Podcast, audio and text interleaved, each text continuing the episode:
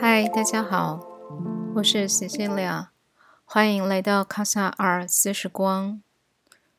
卡萨尔四时光是一段自己与自己相处的时间，偶尔会在这里陪伴大家。今天我想要来讨论一个关于美的定义这件事情。嗯，我想在生活里，每个人都有美的经验，就是那一种你看着一个东西，突然觉得哇，这好美哦。也许对女孩子而言是一个饰品或一件衣服，对男孩子而言是啊一个女生的身形，或者是一个女生的微笑。不管它是什么样的东西，事实上，这个美的感受是触动到了我们内在的感觉。但是，是什么让我们触动了这样子的感受呢？而且，美之于我们的生活是有必要的吗？因为很多人都会觉得，美是一个在生活富足之后才来追寻的东西。它不是一个必要品，或者是呃，它其实是一个比较高层次的追求。但是实际上，我们生活真的能够缺乏美吗？如果你的生活没有美的存在，呃，你真的会感觉到满意吗？啊，在这边透露一个我小时候的经验，就是啊，我记得我小时候其实是不是很喜欢离开台北去到其他的乡镇。其中一个原因就是因为一旦离开台北以后，在很多的环境上，你会看到到处都是铁皮屋，或者是很工业的一个景景象。我想这是来自于我们是一个。追求工业的发展的一个国家所造成的。坦白说，在我小时候，当我看到这些很工业性的情景的时候，呃，并没有人教我什么是美，或者是什么是丑。可是我可以感觉到我很害怕工业的这种方方的、正正的，然后没有感情的这些铁皮屋，然后这些杂乱的。放置，我觉得，当我去到那样的地方的时候，我感觉整个都很不自在。所以我想要表达是，美它不一定是一个被教育的结果，而且美所影响你的感受，可能也不像我们想象中的这么的简单。事实上，美跟我们的人的这个感官的敏锐度。这个感官的这个鲜明感、情感的流动有很大的关系。当你的情感是很流动的，你自然而然就会产生一种对于美的需求，所以它有可能会出现在各个方面上面。也许是在呃一件衣服，也许是在呃一个空间的摆设。好的餐点，这其实是一个互动的过程。我们现在所说的美，是发自内心的那一种触动的状态，它不一定是人工的。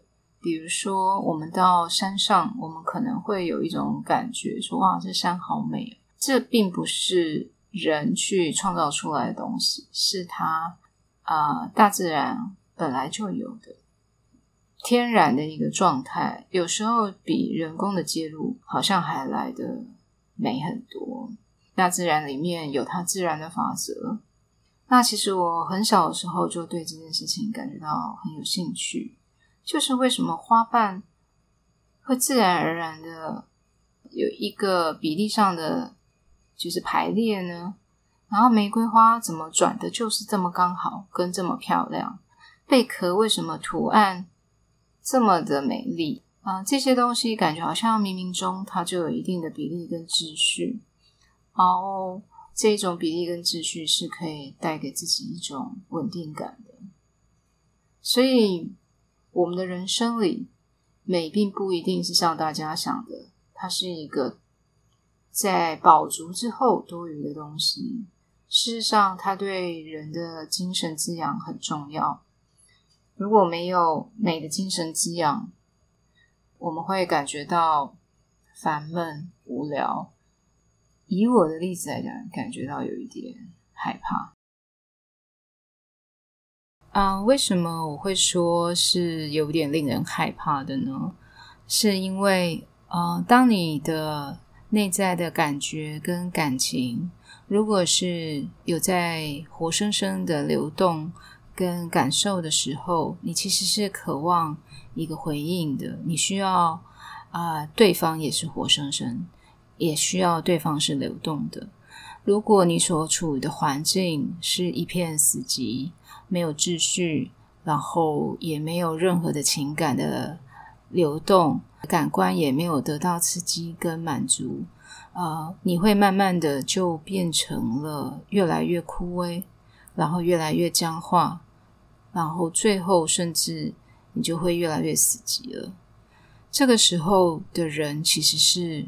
不会是快乐的，而且也产生不了自己满意的人生，因为你已经越来越不知道自己是谁，也没有办法连接了。所以，美的这个连接点在基础上是一种感受性的敏锐度。其实，我们定义一个人是不是艺术家，很多人以为都是。指他的职业，或是他所受的美感教育。可是事实上，一个艺术家真正的专业是来自于他对于感官这件事情，以及感受这件事情，比其他人来的更纤细、敏锐，然后觉知，而且甚至是专业。简单来说，艺术家是一个比我们更擅长去感受世界跟。体验那些很细微差距的人，也因为他们的感受力跟这个呃细致度，他们才能够产生所谓的创造力，然后也才能够把他们所感知的东西，用他们的天分化作一个画作或者是一个空间来传达给我们知道，然后也能够来感动到我们。这也就是美在我们生命里面最重要的意义。美并不是一个华而不实，或者是呃在饱足以后才会产生的东西。从我们的历史上来看，即使是原始部落，也有美感的需求。这其实是我们生而为人的一个精神上很基本的一个回馈、滋养的回馈。啊，而事实上，美感确实也可以使一个人变得更迷人，或者更有魅力。也可以使一个人更有价值，所以其实是每个人都需要美，而且每一个人都有拥有这样子的能力。只要愿意花一些时间来和自己有感觉的事情相处，园艺、花艺这些，或者是创作、绘画、音乐、电影、文学，这些都可以。和自己的情感还有自己的感受连接，不管是从视觉、听觉、触觉，这些都可以为自己带来更多的创造力。那今天的分享就到这边喽，希望对你有一些帮助。呃，谢谢你听到现在，我希望之后我们也还会在一起。卡萨时光。是一段自己跟自己相处的时光，我们在这里一起。